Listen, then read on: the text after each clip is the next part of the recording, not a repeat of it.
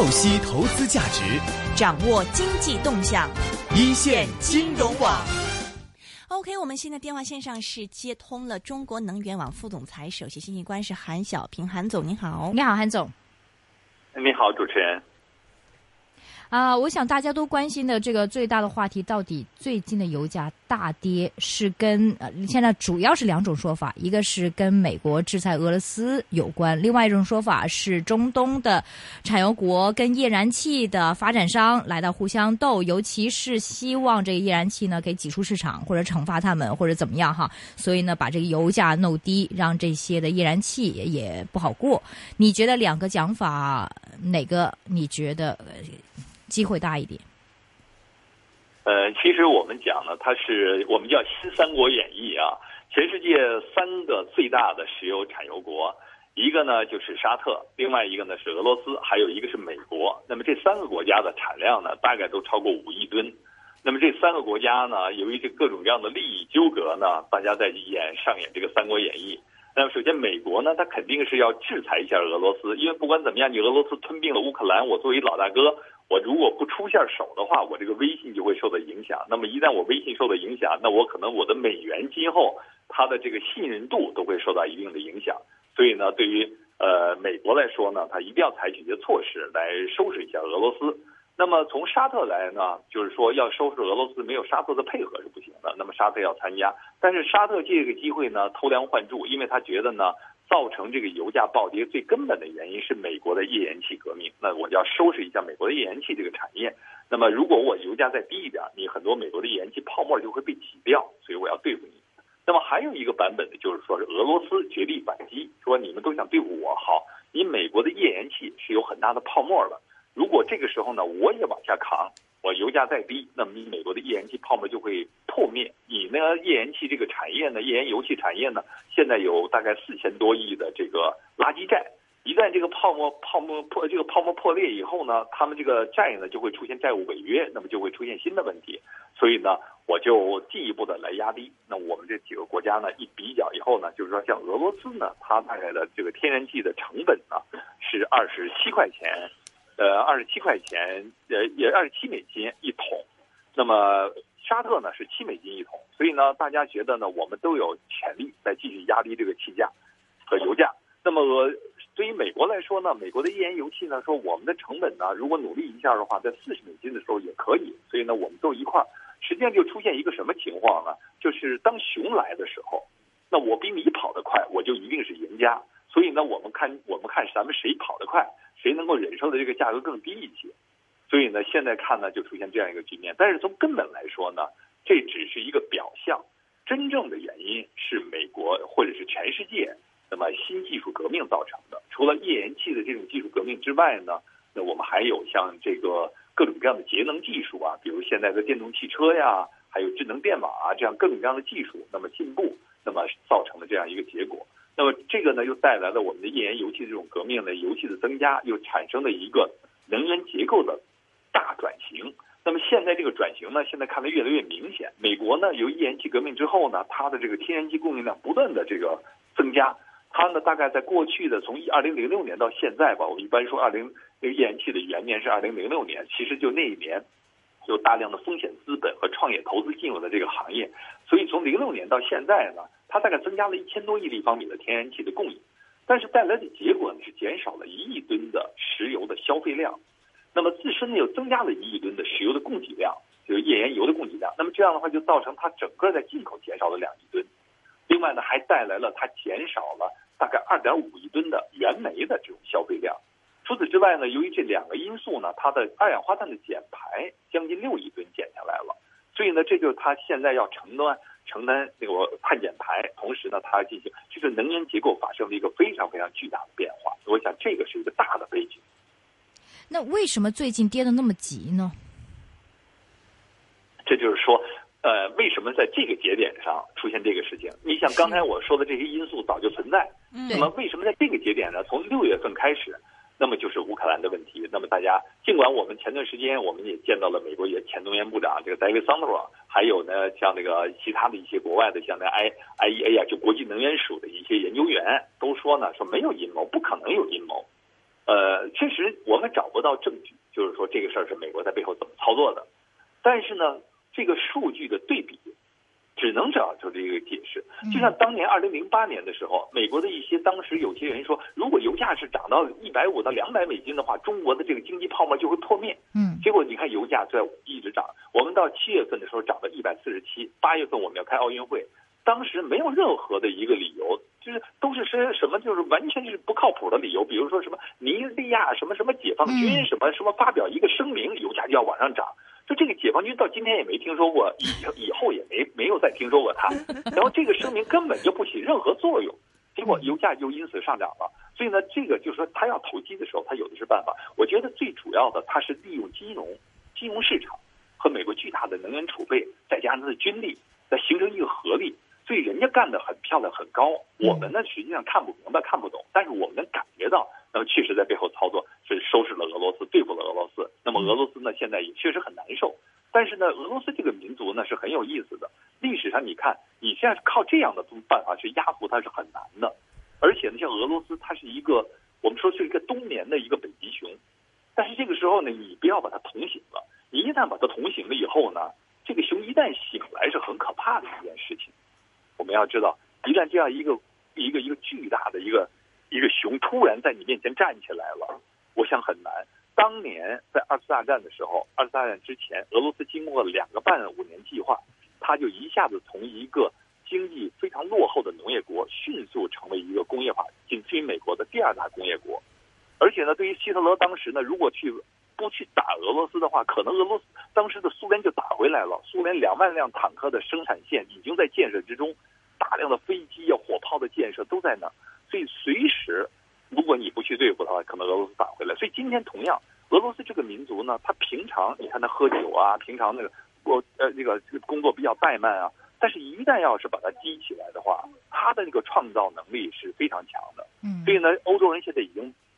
不要再制裁俄罗斯了，我们我们不想把它捅醒了。就是一旦这个熊站起来，这狗熊捅起来以后，谁去面对它呀？美国反正隔着大西洋呢，真正是欧洲国家要面对这个熊。您您觉得这个俄罗斯会有什么样的这个底牌去进行反击呢？不过你呃刚才讲的这个二次战、二次大战，其实我觉得这个西方一直是制造一个这个故事或者是现象，好像是诺曼底登陆啊，然后结束二战。其实俄罗斯。真正是俄俄军打到了德国吗？是因为是俄军，不是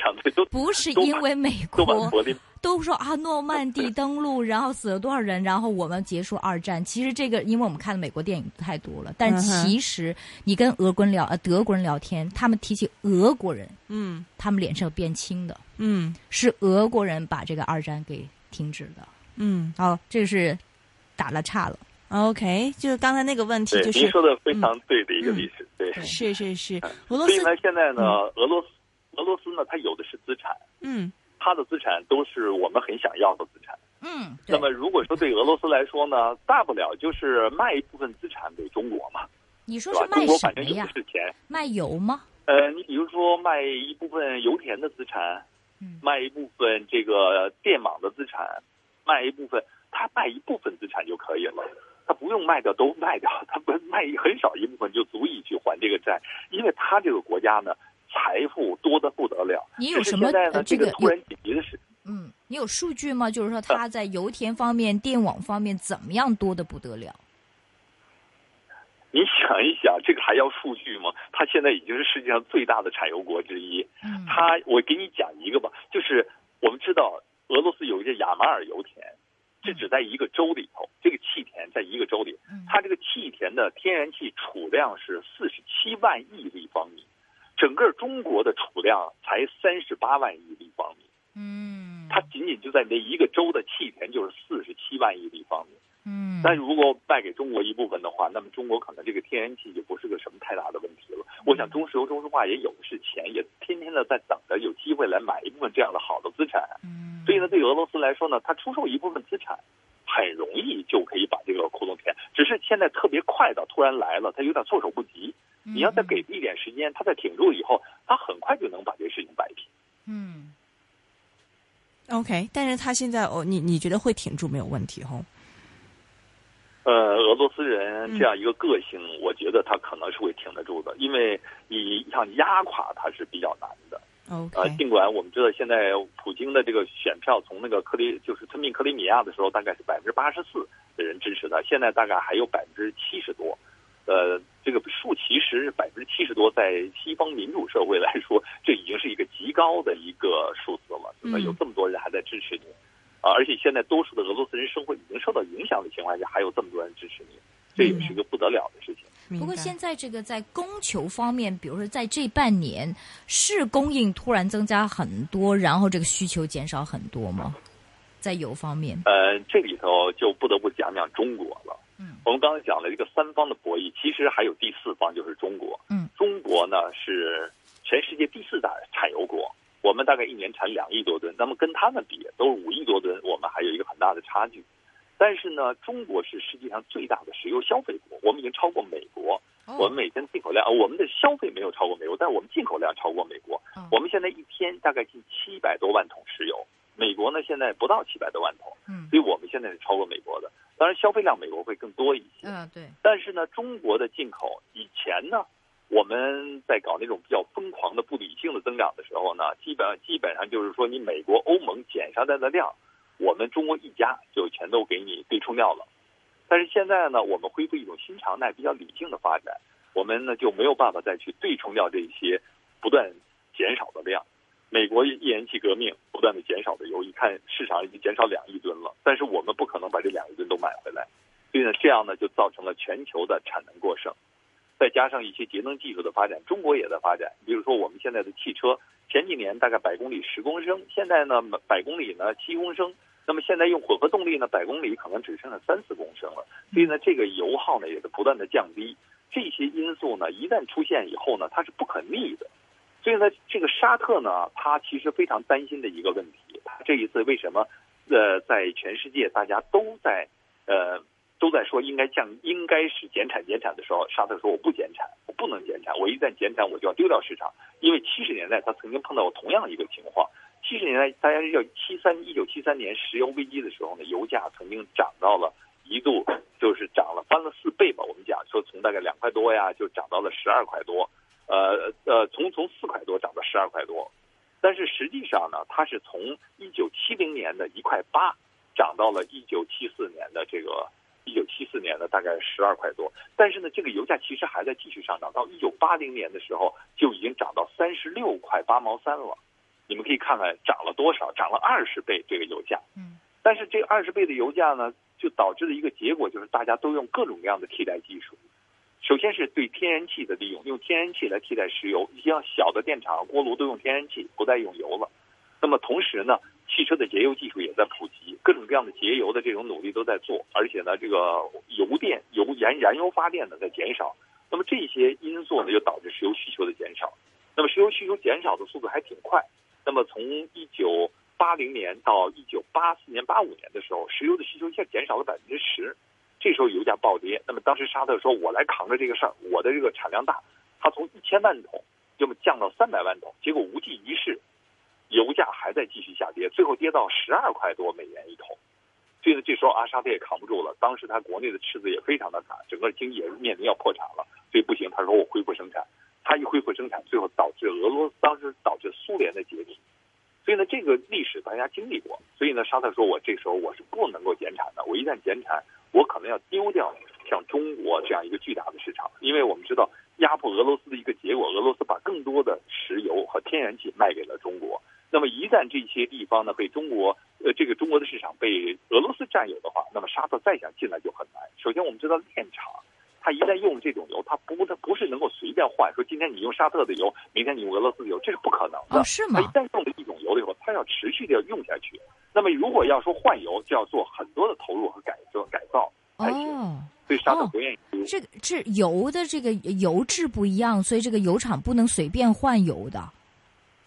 对，油的含硫量也不一样，油的质量也不一样，油的组分也不一样，哦所以呢，炼油厂不能随便换。那么除此之外呢，我们现在还有很多的汽车要改装天然气，一旦要改装成天然气了，它也不可逆。说我这个车原来烧油，现在已经开始烧气了，它不可能再回去烧油了。嗯嗯所以呢，这样就会使沙特呢丢掉更多的市场。除了中国的市场以外，还有两个，一个是韩国，一个是日本。美国现在页岩气革命之后呢，它要把更多的，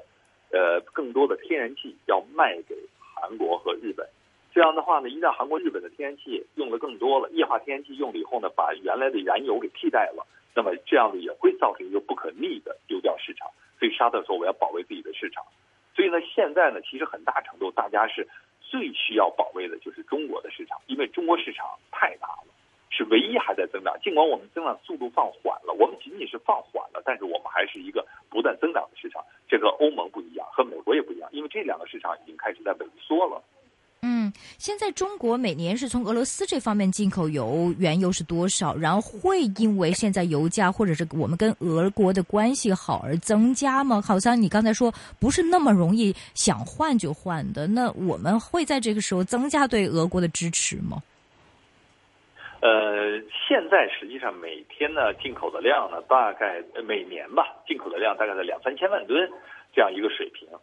但是呢，这个量是有可能增加的，因为俄罗斯的一部分石油和我们大庆的石油是非常相近的。对不起，你说我说们大庆中的那些量国，对不起，你说中国一年进口量是两三千万吨，两三千万吨，其实并不是很多，大概在百分之十左右吧。就是从呃，但是呢，它的一共增长的进口。从俄罗斯方向，哦，呃从俄罗斯方向进口，有铁路和管道同时进口过来的这样量，哎，但但是对不起，它是有一你对不起，你刚才说是呃中国的进口量是七百多万吨，是每天七百多万桶。哦，万这么桶。哦，明白。天七百多万桶。明白，七点三桶是一吨。明白明白，请继续，嗯。啊。所以呢，我们现在呢就是两呃，大概有可能是连铁路到加上管道，可能将近四千万吨左右，嗯大概不到，就是大概是在百分之十五或者多一点这样一个水平。但是是有可能增加，因为它的油品的质量呢和我们大庆的油品质量是非常相近的。嗯所以呢，我们现在原来有很多是炼大庆的油的这些炼厂呢，是可以继续使用这样一些油的。所以呢，它这个增加增产或者增加供应的这种条件是具备的。我们现在有迹象，在过去这这几个礼拜有增加吗？据您所知，这个短期内是不太容易的，但是我们说的这个时间不是在这几个礼拜发生的。那么沙特的担心也不是这几个礼拜的事情，嗯他担心的这个可能是在今年，因为我们知道在中俄在今年呢签了两个非常重要的协议，一个是中俄天然气管道的东线协议，是对三百八十亿立方米，这个呢嗯大概涉及四千亿美元的一个合同。那么后来呢，我们又签了西线的协议，西线协议一开始呢，俄罗斯提出来呢，是不是能够把供应量增加？他希望呢增加到六百到一千亿，但是我们中国可能说这个量太大了，我们实在是消化不了，所以我们现在签了三百亿。那么未来并不意味着不能够增加这样一个量。除了这个以外呢，那么我们还从像呃像呃土库曼斯坦、哈萨克斯坦要不断的进口天然气。那么这个方向呢，实际上跟俄罗斯关系也是比较密切的。所以呢，我们现在呢进口的气量呢，如果说全部算起来的话，已经是签署了照顾不误的协议、管道协议，大概在两千多亿立方米。所以呢，这个未来呢，都可能会形成一个巨大的产量。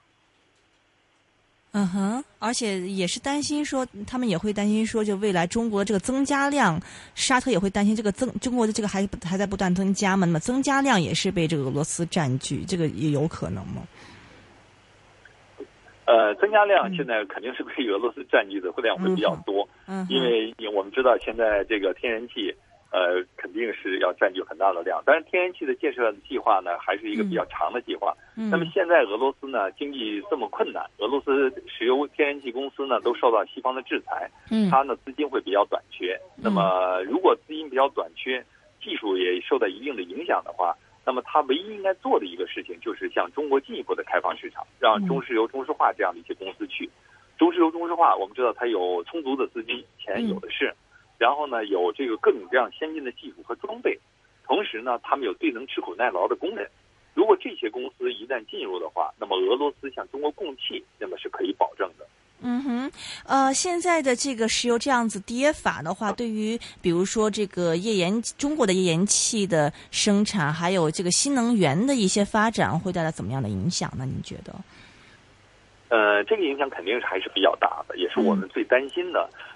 因为现在呢，中国的像新能源呢，它比如说是，它不是直接去替代石油的啊，因为更多更多的新能源它是出口的，或者是在国内的用。那么主要国内用是不是不受什么影响？但是出口受影响，因为出口的这些呢，它是跟在国外呢竞争，要跟天然气竞争。那么天然气价格不断的下降呢，原来一些呢想装太阳能电池板的一些家庭啊，或者一些企业啊，那现在可能就放弃这样一个计划，所以它会受影响。但是对于中国来说呢，中国最大的影响可能还是一些节能汽车。这两天我们在中国天天听到的广播里都在讨论说怎么买 SUV，买大排量的汽车。所以呢，这个就对我们前段时间所有做的节能方面的努力呢，形成了一个抵消作用。那么这也是政府非常不愿意看到的。所以呢，我们也看到最近两周两周呢，连续两次国家呢上调了能呃汽油的燃油的消费税，那么让通过这个提高消费税呢，来缓冲这样对这个行业形成的冲击。但是呢，页岩气这个行业呢，应该说呢，短期内不会受到太大的影响，因为中国现在天然气的价格呢，还跟国际上呢，并没有完全接轨，它调整也是一年调整一次。现在天然气的价格也非常的高，我们现在页岩气出口的价钱，出从进口的价钱就已经是两块七毛八一方气了，那么基本上是美国，美国大概是四毛钱一方气，折人们这一立方米，所以呢，我们现在这个气价是非常的高，所以呢，对于。发展的企业呢，还是很有意愿去开发这样的天然气的。那么，主要是一个体制机制还不能够促进。一旦我们进一步要放开市场的话，会有更多的企业来勘探开发这样的天然气。嗯哼，呃，之前跟这个俄罗斯签署能源的这个单子，就是几几百亿那一些，现在这个油价跌这么多，很多人说是我们亏了。啊，那不用担心，因为我们当时签的协议都是跟油价挂钩的。油价跌的话，这个气价也一定会下降的。OK，OK，明白。但是刚才你啊一直说，就是说，其实最最根本的原因是整个的技术的改变嘛，对不对？那如果这样的话，其实我们在讲这个油价下跌五到五十块钱，可能最终变成一个常态，是这意思吗？对我们看到，在八十年代那一次油价下跌了之后呢？那么油价从三十六美元，最后就跌到了二十美金以下。嗯，那么整个在八十年代和九十年代的二十年间，只有一年达到二十四，其他的时间都低于二十美金。那么最低的时候达到十二美元一桶。所以呢，这么低的油价呢，维持了这么长的时间，那么也就意味着呢，今这一次如果是技术和供需关系出现了这种新的局面的话，那么这个油价可能会维持一个相对比较长期的低迷的状态。哦，你觉得这个状态只会因为刚才你说主要原因是科技的进步，那科技是永远会在进步的，不会倒退的嘛？也就是油价只能会便宜，不会再贵了。呃，技术进步是一波一浪一浪的。嗯，当油价呢现在这么低的时候呢，它又会影响到技术的普及。你很多的节能技术呢，一看因为油价太低了，已经很难再产生效益了，或者是资本呢不去往那投钱了。那你就会受到影响，一旦受到影响的话呢，你的油价呢就就可能会逐渐的上升。另外还有一个因素，当油价非常低的时候呢，那么石油勘探开发的投入就会不足。一旦出现这种不足了以后呢，它就逐渐的那个供需之间又会出现一个相对的平衡。那么一旦出现这个平衡的时候，油价又会相对的上涨。但是上涨的波动幅度呢，可能不会那么大，因为呢，从人类来说呢，人类这种能源的替代呢不是第一次，我们在。应该在这个十九世纪、十八世纪的时候呢，那么从煤炭替代了这个新柴，出现了蒸汽机。那么这一个过程中呢，我们知道中国呢变成了半封建半殖民地，那么是印度呢完全变成了殖民地。那么全世界出现了重新洗牌的这样一个局面。那么后来呢，就是石油对煤炭的替代。那么这个替代过程中呢，也出现了内燃机，出现了石油，也出现了电。那么我们知道，美国呢当时一下就变成全世界最大的一个国家。而且呢，中间发生了两次世界大战。那么第一次、第二次实际上都是为了石油而打的，直到今天还在为石油打仗。但是呢，我们看到这个石油这种替代过程中呢，也是非常的残酷。那么今天呢，我们又出现了像页岩气、天然气啊这样的一些清洁能源，再加上可再生能源，那么对传统的像石油和煤炭的这种替代，那么这个局面呢已经发生。只是呢，有一些事情我们可能不是那么敏感。前段时间其实对煤炭已经产生了很大的影响。美国页岩气革命之后呢，大量节约的大量节省下的煤炭呢，就运到了中国沿海。那么这些煤炭呢，因为它们没有价格就运到这儿，就产生了一个边际效应，就使中国的煤价呢迅速的下跌。那么也造成整个中国的煤炭行业呢，到今天都是非常的困难。嗯，那么只是因为煤炭工人离我们很远，我们不太关心。但是呢，这个行业其实在煤炭已经产生了。那么这一轮呢，又开始波及到了石油。我们可我们首先看到，哎，你看油价下跌了，我们挺好，加油成本低了。但是呢，你看看，只是你省了一点点的钱，但是给你带来的问题会更多。这些问题呢，会非常的突出。以后呢，就是比如说中国的这种出口的减少，然后就业的下降。然后呢，这些产油国又没有足够的这个石油美元，就会进一步的呢，造成整个国际金融秩序的出现一些混乱，那么可能会带来一些新的问题。是，我就想讲讲到这个石油美元方面。其实之前刚刚您也讲到了二三十年代的那时候，包括后面的一系列的一个呃这样的一个纷争吧，是确立了美元的一个霸霸主地位，特别石油美元，因为基本上是以美元来定价的嘛。现在这个油价大跌，会不会影响到石油美元的这么一个地位呢？其实现在大家也是非常关注，包括美国的所作所为，比如说美国在。呃，欧洲去支持乌克兰，大家都知道乌克兰是一个很容易分裂的国家。那么，如果你这个时候去支持乌克兰，让乌克兰出现这样的，让乌克兰出现了这种困难呢，那么就可能会导致整个的这个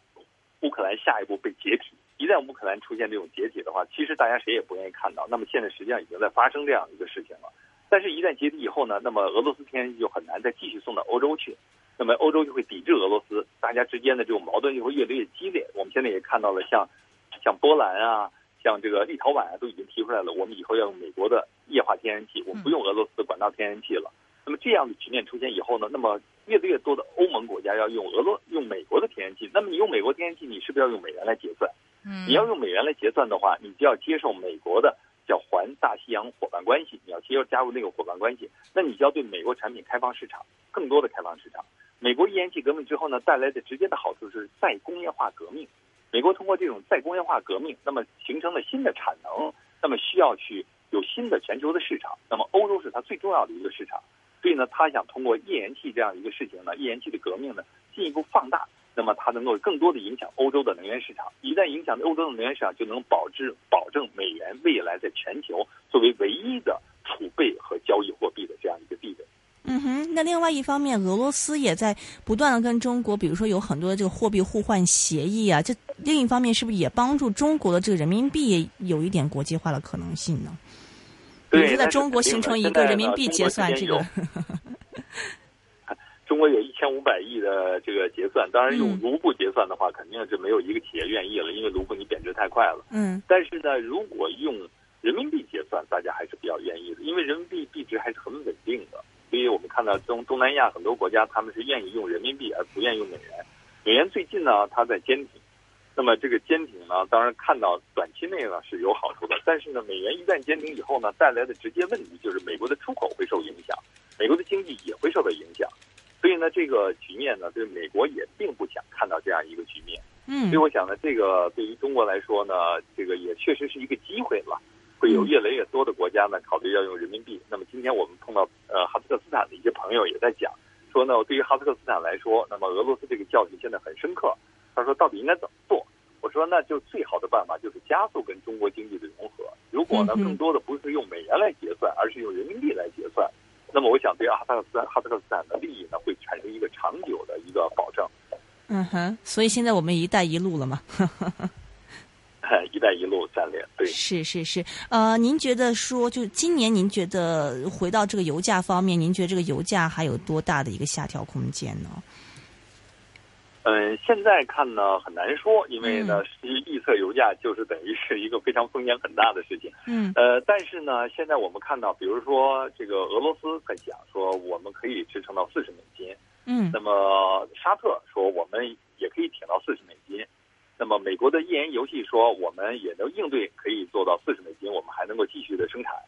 而且呢，最近我们刚刚今天看到的消息说呢，加拿大说我要增加对全球的石油出口了，因为美国的现在价格太低，那么使我们的经济受到影响，我们也要增加石油对全球的出口。所以呢，这些国家呢都会相继的开始向更多的向国际市场来出口石油。而且这个价格呢还会不断的这种下降。所以呢，这样一个趋势的话呢，如果降到四十美金的话，呃，实际上四十美金就相当于呃七八十年代的大概十几美金，因为美元已经贬值了很多了。那么维持这样一个局面的话，肯定对大家多数国家是不好受的。但是维持一段时间以后呢，供需关系会出现缓和，比如像油砂这种高成本的油就会退出市场，还有海上开采石油，这个成本也比较高，所以那些高成本的油相继退出市场之后呢，供需关系呢逐渐恢复稳定，那么油价呢可能会有所恢复。呃，我我认为呢，可能油价会来未来会在六十到八十美金之间呢，来逐渐的恢复一个正常的常态，会维持一段时间。明白，明白。OK，最后一个问题，您觉得这一次的这个油价，呃，像我们的中石油啊、中石化呀，这这一些的公司会受到比较大的影响吗？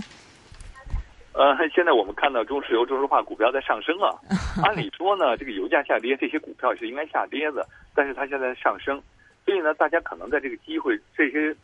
投资机构呢，可能看好这样一个油价的调整区间。那么调整以后呢，他们可以在国外呢进行更多的收购。嗯，如果它的股票上升以后呢，它可以进行更多的收购，可以拿到更多的、更好的呃一些资源，而且这些资源呢，不仅他们想要，而且呢价格更合适。嗯，我想这一这一次呢，实际上资本市场在一定程度上支持了中石油、中石化，呃，我想他们可能会利用这个机会进行更多的战略收购。OK，明白，非常感谢，是来自中国能源网的副总裁是韩小平，韩总，对啊，很好，每次讲的很好，是是是，给我们详细点评一下石油方面的情况，这叫专家嘛，谢谢你，韩老师，谢谢，拜拜，好，再见，再见，